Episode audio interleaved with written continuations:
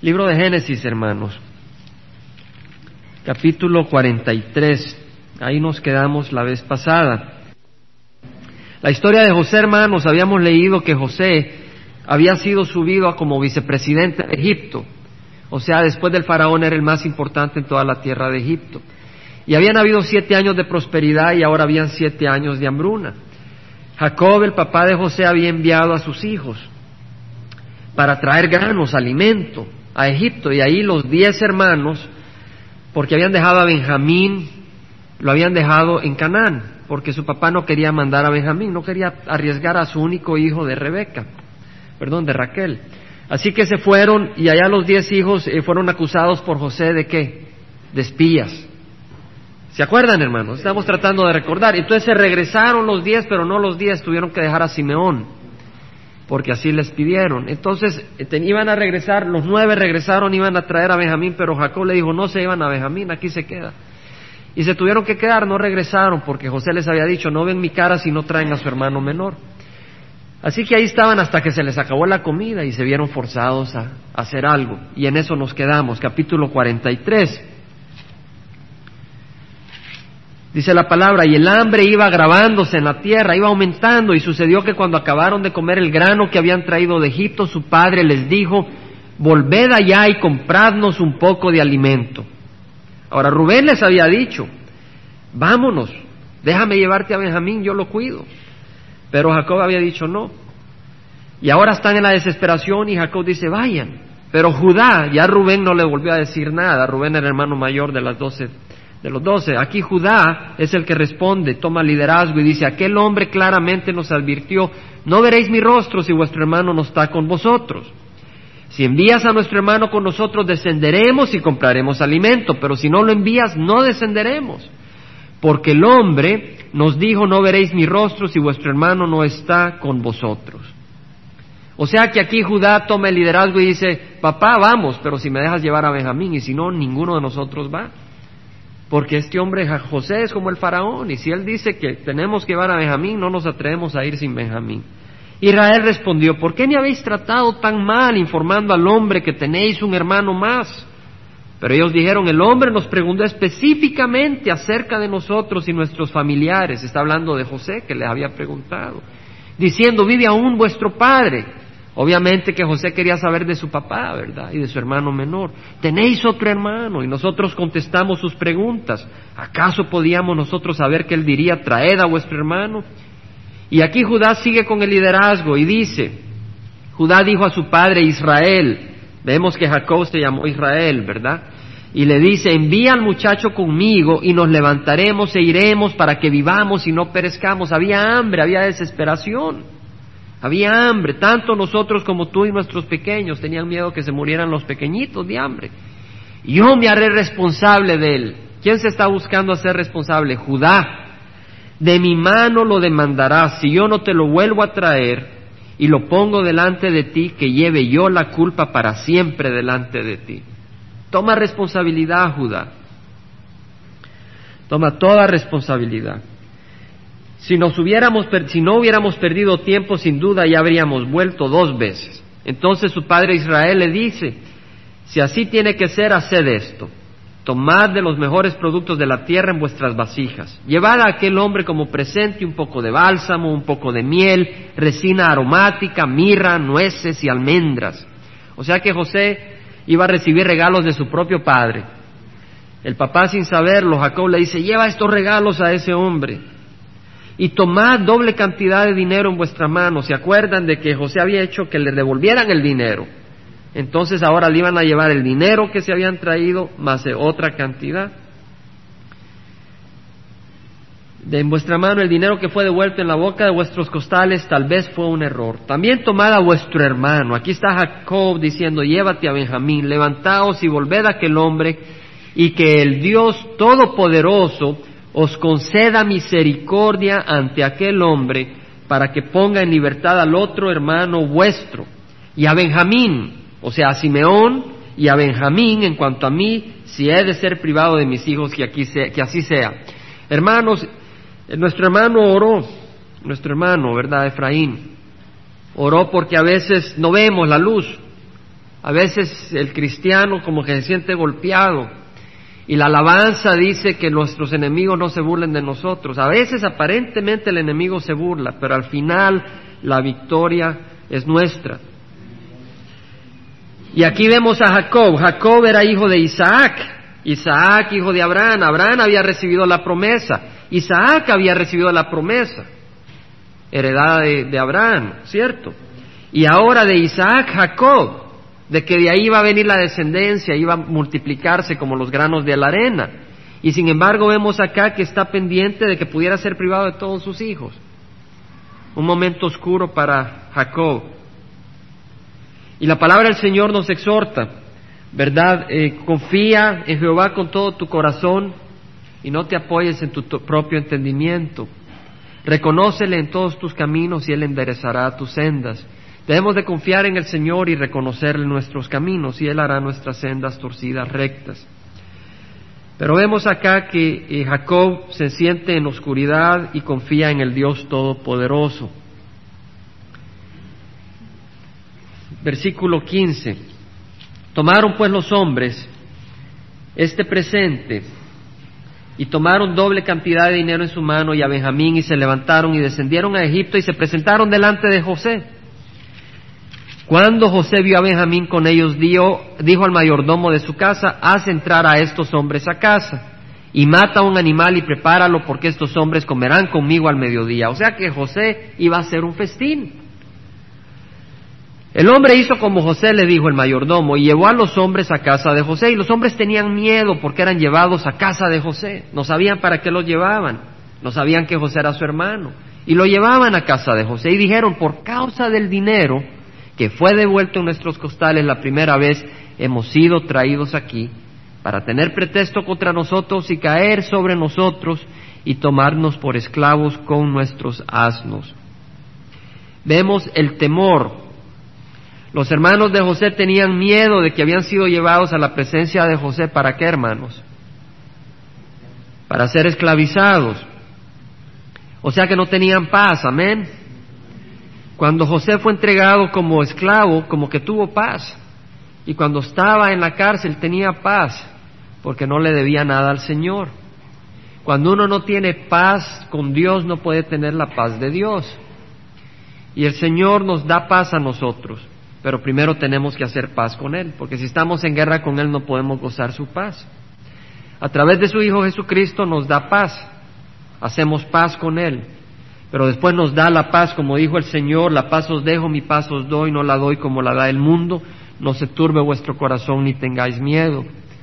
Así que para mi hermano Efraín y para cada uno de nosotros, en las circunstancias podemos tener la paz del Señor. Amén. Pero eso no lo aprendemos al principio, es un proceso. Tenemos paz con Dios, pero el Señor nos va enseñando a tener esa paz con Él, la paz de Él. Amén, hermanos. La paz de Él es un proceso, hermano, pero ya hemos hecho paz con el Señor.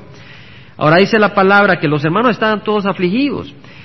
Y el versículo 19 dice que entonces se acercaron al mayordomo de la casa de José y le hablaron a la entrada de la casa y dijeron, oh Señor mío, ciertamente descendimos la primera vez para comprar alimentos. Y sucedió que cuando llegamos a la posada abrimos nuestros costales y aquí el dinero de cada uno estaba en la boca de su costal, todo nuestro dinero. Así que lo hemos vuelto a traer en nuestra mano. O sea que ellos creían qué es lo que había pasado y dan su excusa. También hemos traído otro dinero en nuestra mano para comprar alimentos. No sabemos quién puso nuestro dinero en nuestros costales. Pero el mayordomo le contestó y le dijo, no os preocupéis, no temáis, vuestro Dios y el Dios de vuestro Padre os ha dado ese tesoro en, en vuestros costales. Yo recibí vuestro dinero. Entonces le sacó a Simeón. Vemos la bendición del Señor. ¿Cierto? ¿Por qué estaban siendo bendecidos estos hombres? Por ser hermanos de José, ¿cierto? Eran hermanos de José y por eso tenían la bendición. José los estaba bendiciendo, José estaba haciéndoles un favor, aunque aquí no parecía, pero José estaba por, a su lado. José no estaba en contra de ellos, ¿cierto? José estaba a favor de ellos y estaba jugándoles una trama ahí, pero estaba a favor de ellos. Y así nosotros tenemos no en la casa del faraón, sino en la casa del Padre celestial, a alguien que está de nuestro lado, a Cristo Jesús. Entonces cuando pasamos por circunstancias, el Señor nos está haciendo unos truquitos, ¿verdad? ¿Por qué? Para zamaquearnos, para sensibilizar nuestra conciencia, para usarnos para su gloria, porque necesitamos ser trabajados, como el barro tenemos que ser trabajados. Por eso las angustias y los sufrimientos son necesarios, porque el Señor quiere trabajar en nuestras vidas para bendecirnos. Sigamos, hermanos. Después el hombre llevó a los hombres a casa de José y les dio agua y se lavaron los pies y dio forraje a sus asnos. Entonces prepararon el regalo para la venida de José al mediodía, pues habían oído que iban a comer ahí. O sea que ya estaban preparando para darles el regalo, la mirra, las almendras, la mielita. Cuando José regresó a casa, le trajeron el presente que tenían en su mano a la casa y se postraron ante él en tierra. Entonces él les preguntó cómo se encontraban y dijo, ¿cómo está vuestro anciano padre de quien me hablasteis? Vemos aquí el amor de José por su padre. Quería saber cómo estaba su papá. Vive todavía. Y ellos dijeron, tu siervo, nuestro padre está bien, todavía vive. Y ellos se inclinaron en reverencia. Al alzar él sus ojos y ver a su hermano Benjamín, hermanos, él tenía sus veintipico de años de no ver a su hermanito. Porque pasaron trece años antes de, cuando él entró a la cárcel a cuando él fue levantado y fue puesto en posición alta en Egipto. Y de ahí pasaron siete años de hambruna, de, de abundancia, ahí son veinte años. Y aquí estaba tal vez en medio de la hambruna, tres años más, veintitrés años. Por lo menos tenía sus veintitrés años de no ver a su hermano. Y dice que dijo, ¿es este vuestro hermano menor de quien me hablasteis? Y dijo, Dios te imparta su favor, hijo mío. Y José se apresuró a salir, pues se sintió profundamente conmovido a causa de su hermano, y buscó donde llorar. José, un hombre fuerte, un hombre golpeado por las circunstancias de la vida, traicionado por sus hermanos, esclavo en Egipto, hombre conocedor del sufrimiento y de la vida dura, pues en la cárcel no la pasaba suave, los hacían trabajar duro. Pero vemos que acá se conmovió, buscó donde llorar y entró en su aposento y lloró ahí. Es interesante, hermanos, porque habíamos leído de que José tuvo dos hijos, Manasés y Efraín, ¿se acuerdan? Y Manasés quiere decir el que hace olvidar. Y que él le puso ese nombre porque dijo, Dios me ha hecho olvidar todo mi trabajo y toda la casa de mi padre. ¿Sí? Amén. Lo que pasa es esto, hermanos, cuando venimos al Señor, el Señor nos tiene, a veces hay tristezas, a veces nuestros parientes no quieren seguir al Señor. A veces las circunstancias de la vida nos van separando y hay dolor y hay angustia y esa angustia nos congela, nos petrifica muchas veces y nos impide movernos. Y el Señor tiene que venir al rescate y nos viene a alivianar el corazón. Y entonces, así como José dijo, he tenido un hijo que se llama Manasé, y le pone el nombre Manasé porque dice, Dios me ha hecho olvidar, no es que se ha olvidado de su familia, pero ya hay una paz del Señor de manera que Él puede caminar hacia adelante. Si el Señor no nos quitara de nosotros el peso grande que hay por nuestros parientes que no conocen al Señor, no nos pudiéramos mover. Pasaríamos llorando, angustiados. Pasaríamos congelados, petrificados, pero el Señor nos levanta esa carga, lo suficiente para que podamos caminar. Pero siempre llevamos en el corazón el deseo que ellos vengan al Señor. Y aquí vemos que José, aunque se había olvidado de todas las angustias, sí tenía amor para sus parientes, para sus hermanos, y aquí lo vemos. Y vino, vemos que después se lavó la cara y salió y controlándose dijo, servid la comida, esta es la hora del banquete. Y le sirvieron a él aparte. ¿Por qué? Porque era un hombre muy importante. Y a ellos aparte, a sus hermanos les sirvieron aparte. Y a los egipcios que comían con él también aparte. Los egipcios que comían con él, esta gente importante no comía con José. Y, aquí, y, con los otros hebreos. Y la razón está, es acá, porque los egipcios no podían comer con los hebreos. ¿Por qué, hermanos? Porque esto es abominación para los egipcios. Y vemos que nuestro hermano Pedro ya hizo la investigación. ¿Por qué era abominación para los egipcios? Porque para los egipcios los pastores eran abominables. Y eso lo pueden encontrar más adelante. En el capítulo 46, como referencia, al final del versículo 34 dice que para los egipcios todo pastor de ovejas es una abominación. Vemos. Entonces sabemos, estamos convencidos, no porque un historiador no lo dice, sino porque la misma palabra del Señor nos la dice, que para los egipcios el pastor era abominación, el que cuidaba ovejas era abominable, era despreciable. Entonces los egipcios no comían con los judíos, con los hebreos, con los hermanos de José, porque eran una abominación, eran despreciables. Hermanos, yo le propongo a ustedes que el cristiano es una abominación para el mundo, la palabra del Señor no lo dice, que la luz vino al mundo, pero la oscuridad no quiso tener nada que ver con, con la luz. El Señor Jesús dijo que a mí me han odiado, así harán con ustedes. Pablo nos enseña que todo el que quiera vivir piadosamente para Cristo Jesús será perseguido. No solo serás despreciable, serás enemigo del mundo. El Señor Jesús nos dice que todo aquel que ama al mundo, el amor del Padre no está con él. ¿Por qué? Porque el mundo es enemigo de Cristo. Entonces somos abominación para el mundo. Y en segunda de Corintios podemos hacer un paréntesis y aplicar un poco lo que estamos leyendo y, analizar un poco esta situación de abominación de que el cristiano es para el mundo. Segunda de Corintios capítulo 2, versículo 14. Y si seguimos la historia de José y no perdamos eso de concepto, pero 2.14, aprovechamos no solo a, estudiar la historia de José, sino a permitir que el Espíritu nos traiga comentarios y pensamientos bíblicos, porque es el Espíritu el que nos unge para compartir estos pensamientos. Entonces, 2 Corintios 2.14 dice lo siguiente, pero gracias a Dios que en Cristo siempre nos lleva en su triunfo, no de acuerdo al mundo. Cuando Cristo estaba siendo crucificado, el mundo creía que Cristo estaba siendo derrotado, pero Cristo estaba triunfando sobre el pecado. Y el cristiano muchas veces parece que no está en su triunfo, pero vamos en triunfo, de triunfo en triunfo, de gloria en gloria. Siempre nos lleva, pero es Cristo el que nos lleva en su triunfo y que por medio de nosotros manifiesta en todo lugar la fragancia de su conocimiento, el aroma, el olor de su conocimiento. O sea que en otras palabras, y en versículo 15 dice, porque fragante aroma de Cristo somos, una fragancia, un perfume, fragante aroma de Cristo somos, qué hermoso para Dios entre los que se salvan y entre los que se pierden. Vimos de que los judíos eran abominación para los egipcios. Pero aquí dice la palabra del Señor que el cristiano es una fragancia, hermano, somos un aroma para el Señor. Oh, tal vez no te bañaste, tal vez vienes de sudar, de, de cortar el césped, o de trabajar en el carro y eres un fragante aroma para el Señor.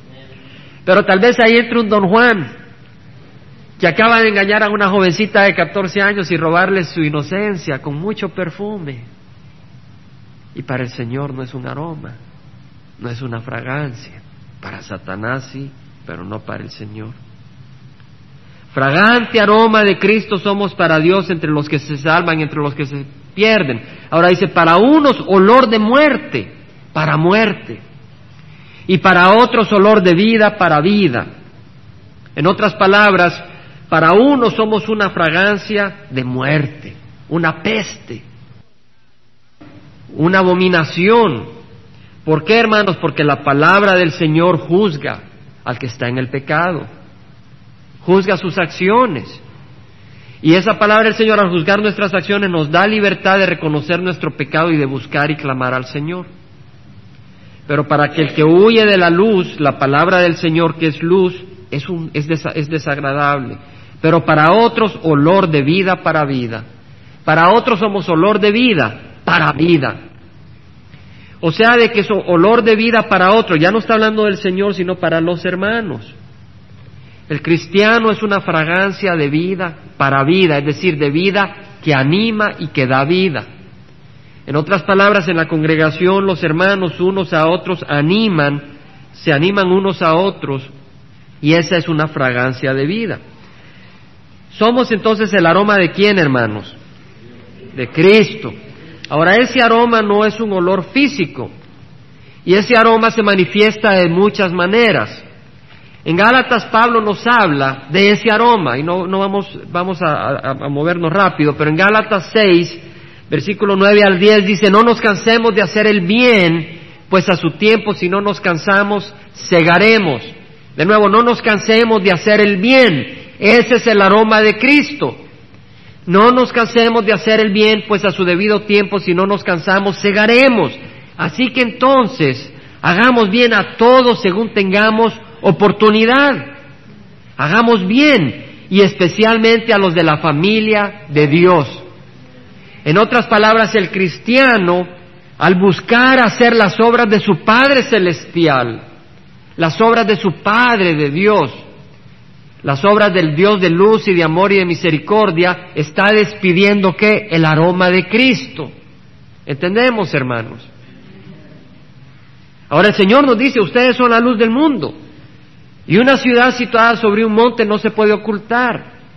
Y uno no agarra una luz y la pone debajo de un cántaro, sino que la pone encima del candelero para que ilumine a todos los que están en la casa. Y luego nos dice, de igual manera, brillen vuestras obras delante de los hombres, de manera que puedan ver vuestras buenas acciones y le den gloria a Dios.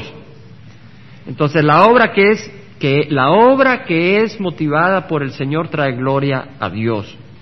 La obra que es motivada por la carne trae gloria a la carne. Amén.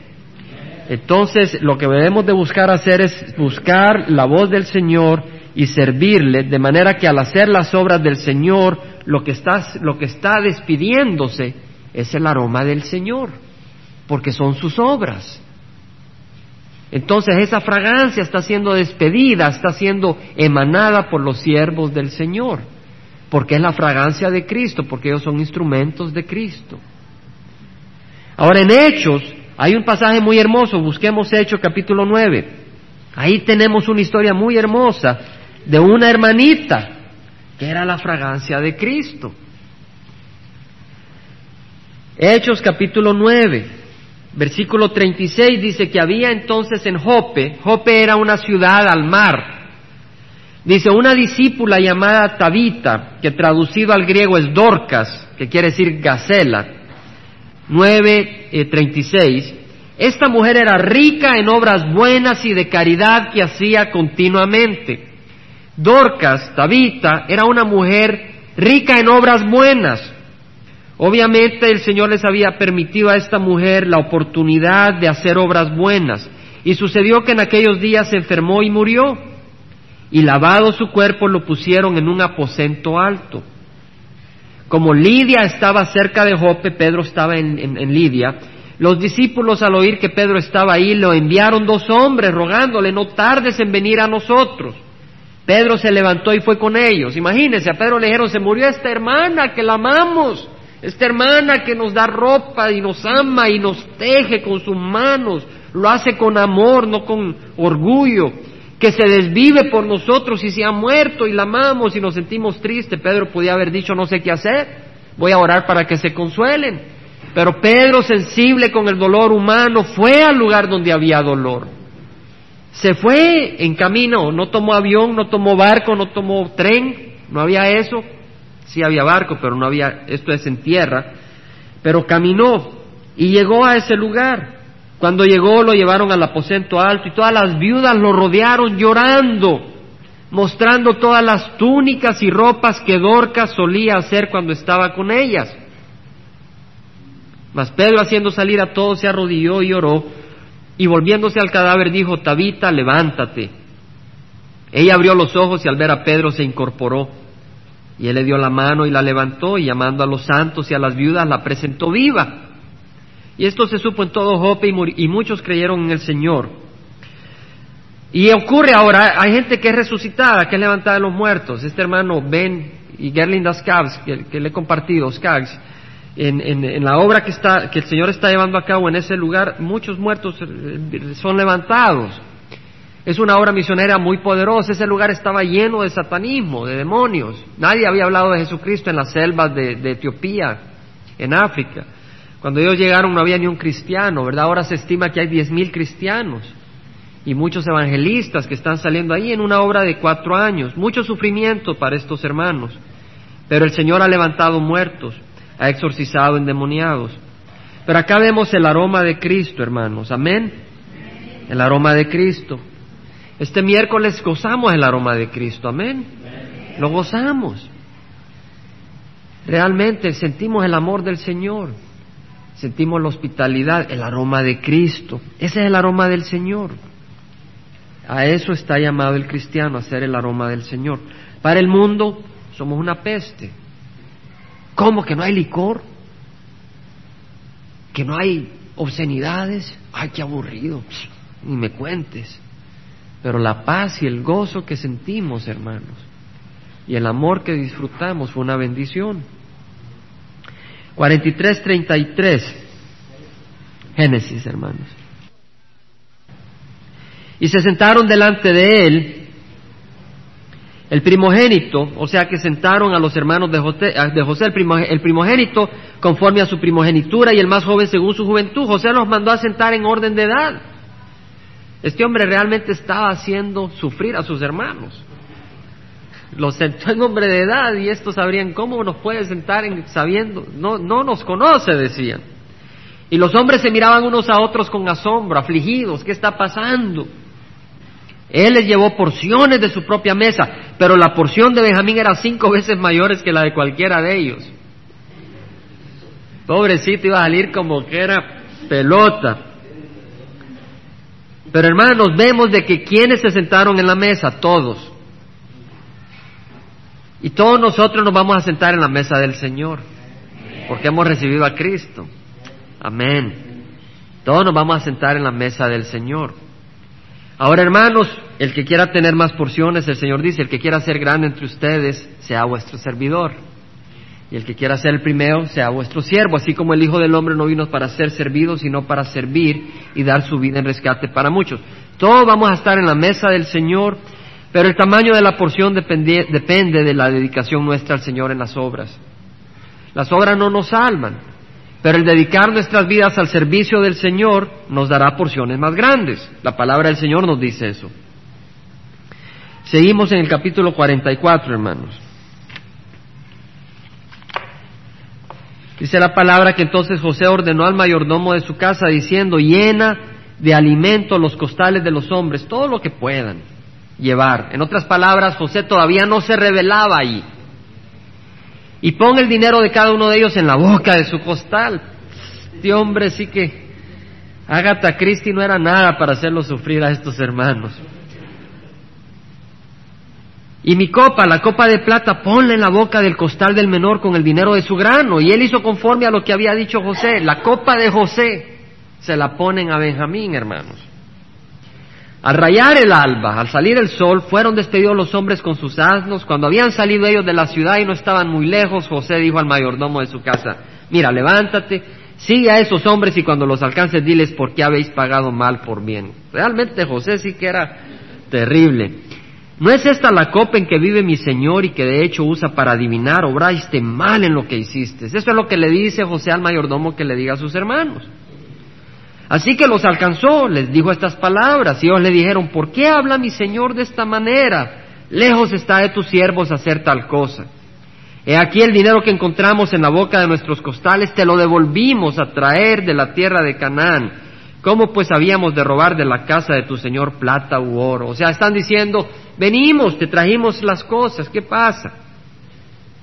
Aquel de tus siervos que se ha hallado con ella, que muera y también nosotros, entonces seremos esclavos de mi Señor. Hermanos, vemos una promesa tonta. Uno dice, no era tonta porque ellos no robaron la copa, no era tonta porque ellos no robaron el dinero, pero hermanos, el único que conoce nuestras circunstancias es Dios.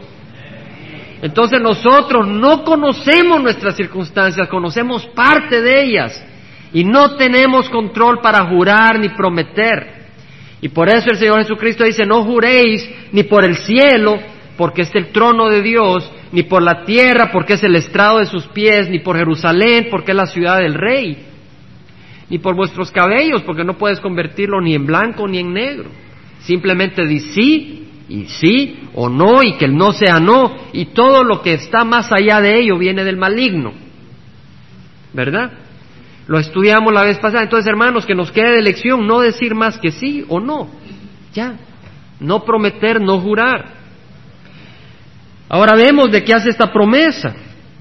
Y él dijo, sea ahora también conforme a vuestras palabras, aquel que se ha hallado con ella será mi esclavo y los demás vosotros seréis inocentes. En otras palabras, dice el mayordomo, mira, está bien, sí, que sea castigado en el que lo hallemos, solo que no va a morir, simplemente va a ser esclavo y los demás van a salir libres. Ellos se dieron prisa, cada uno bajó su costal a tierra para mostrar su inocencia, ¿verdad? Y cada cual abrió su costal. Y él registró, comenzando con el mayor y acabando con el menor, y la copa fue hallada en el costal de Benjamín. Hermanos, entonces ellos rasgaron sus vestidos, el rasgar sus vestidos era una manera, una acción de duelo, de dolor, de tristeza. Y después de cargar cada uno su asno, regresaron a la ciudad, no a Canaán, sino a la ciudad de José a ver a este hombre fuerte, ¿qué pasó? Y José les dijo, ¿qué acción es esta que habéis hecho? ¿No sabéis que un hombre como yo puede ciertamente adivinar? Y entonces, ¿quién habla? Judá. Judá era el que había tomado el liderazgo, Judá era el que había prometido llevar sus hermanos y llevar a Benjamín y traerlo de regreso. Y Judá aquí no se acobardó, sino que él tomó la voz. Y Judá dice, ¿qué podemos decir a mi Señor? Veamos las palabras de Judá. Dice, ¿qué podemos decir a mi Señor? ¿Qué podemos hablar? ¿Y cómo nos justificaremos? Dios ha descubierto la iniquidad de tus siervos. Hermanos, aquí hay una lección profunda. Fíjense de que lo que dice Judá es Dios ha descubierto la iniquidad de tus siervos. Ellos no habían robado la copa, pero Judá estaba hablando de la iniquidad de haber vendido a su hermano. Y por eso aquí Judá, en vez de seguirse excusando, reconoce su iniquidad. He aquí somos esclavos de mi Señor, tanto nosotros como aquel en cuyo poder fue encontrada la copa. Hermanos, ese es el punto de giro de la vida de estos hombres, en el arrepentimiento. Muchas veces el hombre se excusa, no, yo no hice esto, no, yo no hice lo otro. Pero el Señor te está llevando por circunstancias para demostrar que necesitas arrepentirte, punto. Y cuando uno deja de justificarse, empieza la sanidad. Dice en el versículo 17 que él respondió, lejos está de mí hacer esto. José le responde, el hombre en cuyo poder ha sido encontrada la copa será mi esclavo, pero vosotros subid en paz a vuestro padre. En otras palabras, aquí viene José y dice, váyanse ustedes, el único que se queda acá es Benjamín. Pero ¿qué había prometido Judá? Judá había prometido regresar a Benjamín. Ahora muchas veces prometemos de la boca para afuera. Vamos a ver si realmente si realmente sus palabras tenían fondo. En el versículo 18 vemos que Judá se le acercó y dijo, oh Señor mío, permite a tu siervo hablar una palabra a los oídos de mi Señor y que no se encienda tu ira contra tu siervo porque tú eres como Faraón mismo. Mi señor preguntó a sus siervos diciendo, ¿tenéis padre o hermano? Y respondimos a mi señor, tenemos un padre ya anciano y un hermano, un hermano pequeño hijo de su vejez y su hermano ha muerto. Mentira. José no había muerto, José estaba enfrente de ellos. Así que solo queda él de los hijos de su madre y su padre lo ama. Hermanos, Judá no se atrevió a decir de que había vendido a su hermano. ¿cierto? Esta historia revela nuestro corazón, hermanos, porque bien decimos, trabajo, traigo pan para mi casa, canto en la iglesia, pero no decimos lo que hemos hecho. Somos rápidos para decir una cosa y somos lentos para decir de lo que nos avergonzamos. Gracias al Señor no tenemos que andar pregonándolo, porque el Señor nos ha perdonado. Y la palabra del Señor que así, dice que así como el este está lejos del oeste, así Él ha separado nuestras transgresiones de Él. Entonces traer nuestras transgresiones a recuerdo es hacerle un favor a Satanás y es despreciar la sangre de Cristo Jesús en la cruz. Él al morir en la cruz pagó por nuestros pecados. Y con eso está limpio y no nos tenemos que acordar de nuestros pecados. Pero el que no tiene a Cristo Jesús tiene un pecado. Y se avergüenza de ese pecado y un día saldrá a la luz. Un día saldrá a la luz su pecado, porque la palabra del Señor lo dice. En Apocalipsis 16, en Apocalipsis 16, hermanos, todas las barrabasadas que hemos hecho antes de conocer al Señor son olvidadas. Pero el que no conoce al Señor sufrirá vergüenza. Versículo, capítulo 16, versículo 15 dice, He aquí, vengo como ladrón, vengo como ladrón, bienaventurado el que vela y guarda sus ropas. No está hablando de las de Christian Dior, está hablando de las ropas que nos cubren, la sangre de Cristo. Bienaventurado el que vela y guarda sus ropas, no sea que ande desnudo y vean su vergüenza. O sea que el que no está cubierto con la sangre de Cristo, un día sus pecados serán expuestos a la luz. Seguimos, hermanos, para terminar este capítulo. 44. El versículo 21 dice que entonces tú dijiste a tus siervos, traédmelo para que yo lo vea. Aquí estás, aquí estás Judá, hablando con José, le dice, tú le dijiste a tus siervos que trajéramos a nuestro hermano menor. Y nosotros respondimos a mi Señor, el muchacho no puede dejar a su padre, pues si dejara a su padre, éste moriría. En otras palabras, no te podemos traer a Benjamín porque si no nuestro papá muere. Tú, sin embargo, dijiste a tus siervos, si vuestro hermano menor no desciende con vosotros, no volveréis a ver mi rostro.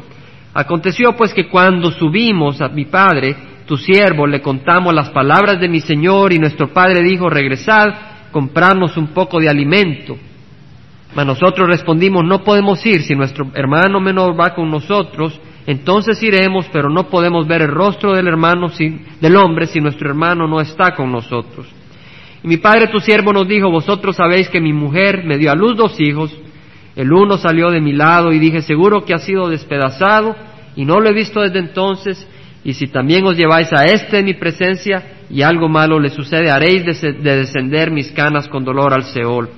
En otras palabras, aquí viene Judá y le dice a José, tú te, quieres quedar con Benjamín y que nos regresemos, pero yo no, pero no sabe lo que significa esto.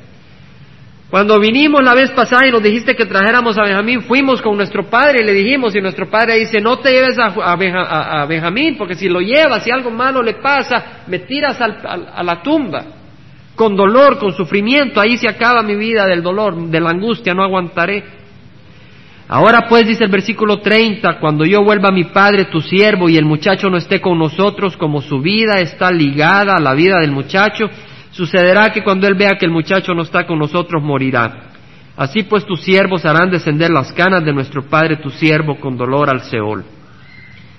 Porque yo tu siervo me hice responsable del muchacho con mi padre, diciendo, si no te lo traigo, que lleve yo la culpa delante de mi padre para siempre.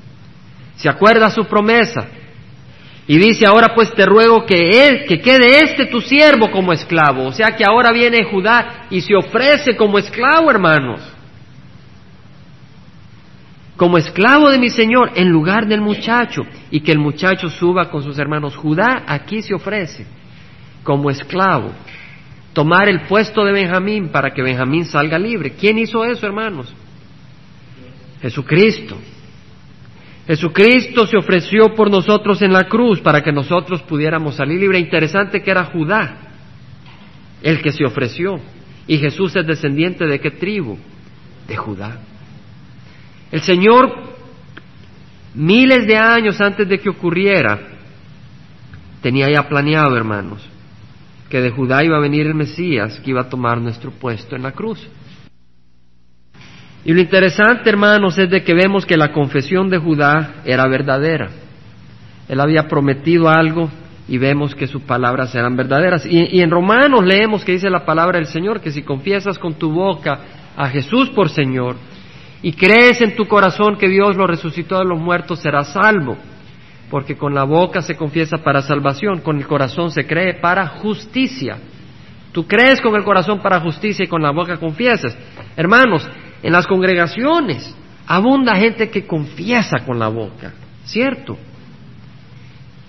Pero hermanos, no todos los que confiesan con la boca van a ser salvos. Porque no basta confesar de la boca para afuera. Hay que creer en el corazón. ¿Verdad? No está diciendo el Señor el que haga obras, hay que creer en el corazón, eso es lo importante, creer en el corazón. Y el que cree de corazón será un aroma, el aroma de Cristo para los que están vivos en Cristo Jesús. Y será una peste para el mundo. Entonces aquí terminamos con un pensamiento, vamos, vamos a pararnos hermanos. La pregunta que nos hace el Señor es, yo creo que todos acá somos creyentes, pero el Señor nos conoce a cada uno de nosotros. Y la pregunta que nos hace el Señor es, primero, y que con, lo consideremos, si hemos confesado a Cristo, somos el aroma de Cristo. Eso nos pregunta el Señor. Y si no somos el aroma de Cristo, tenemos que venir al Señor para que nos lave, para que podamos ser el aroma de Cristo. Porque las obras muestran que la fe es viva. La fe sin las obras es una fe muerta, dice Santiago. Ahora, en la primera de Juan 3:16, el Señor nos dice de que en esto hemos conocido el amor. En esto hemos conocido en el amor, en que Él dio su vida por nosotros. Y de la misma manera nosotros debemos de poner nuestra vida por los hermanos. Que el Señor nos ayude, hermanos, a poner nuestra vida para Cristo, a entregar nuestra vida para los demás. Pues yo puedo estar acá adelante predicando, yo puedo estar acá con la guitarra o con el piano o con voz de canario. Pero la pregunta que nos hace el Señor es, o yo puedo estar eh, evangelizando de puerta en puerta, o, o haciendo miles de obras. La pregunta es, ¿somos el aroma de Cristo? Padre Santo, venimos ante ti, Señor. Yo te ruego, Señor, de que a cada uno de nosotros nos ayudes, nos limpies de todo pecado, Señor. Te damos gracias por tu palabra, que es hermosa. Y te rogamos, Señor, que nos ayudes a hacer el aroma de Cristo en nuestros hogares, Señor. El aroma de Cristo en nuestros trabajos, Señor. Si ese aroma se vuelve tufo, para el que no cree en ti. Y si en nuestro hogar hay alguien que no cree en ti, nuestro aroma será un tufo, será despreciable. Pero te rogamos que en nuestros hogares todos te conozcan, Señor. Y te rogamos, Señor, que seamos el aroma de Cristo. Límpianos, te damos gracias por tu palabra, Señor, y te ruego que nos traigas de nuevo, Señor, a estudiar tu palabra. Nos reúnas el miércoles y, Señor, de que protejas a tu pueblo en el amor de Cristo Jesús. Te lo pedimos en el nombre de aquel que está sobre todo nombre, Señor. Aquel que murió en la cruz por nosotros. Gracias, Señor. Amén. El Señor les bendiga, hermanos.